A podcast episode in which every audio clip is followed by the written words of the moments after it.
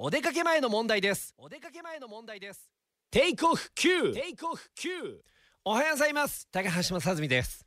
私あのマイケル・ジョーダン。バスケ界の神様と言われてるあのマイケル・ジョーダンの甥っ子に会いましたいやだじゃじゃ早くない？なんか。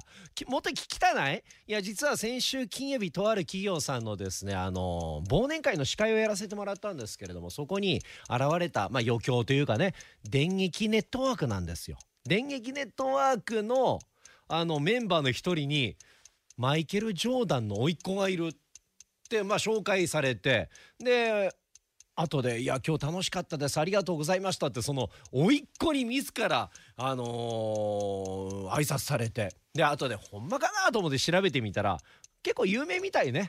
電撃ネットワークになんかその入ってみたいな。昔あの「えー、は何しに日本へかなんかで特集されたみたいな感じでね、ええ。有名やった。あ本当やと思ってでも。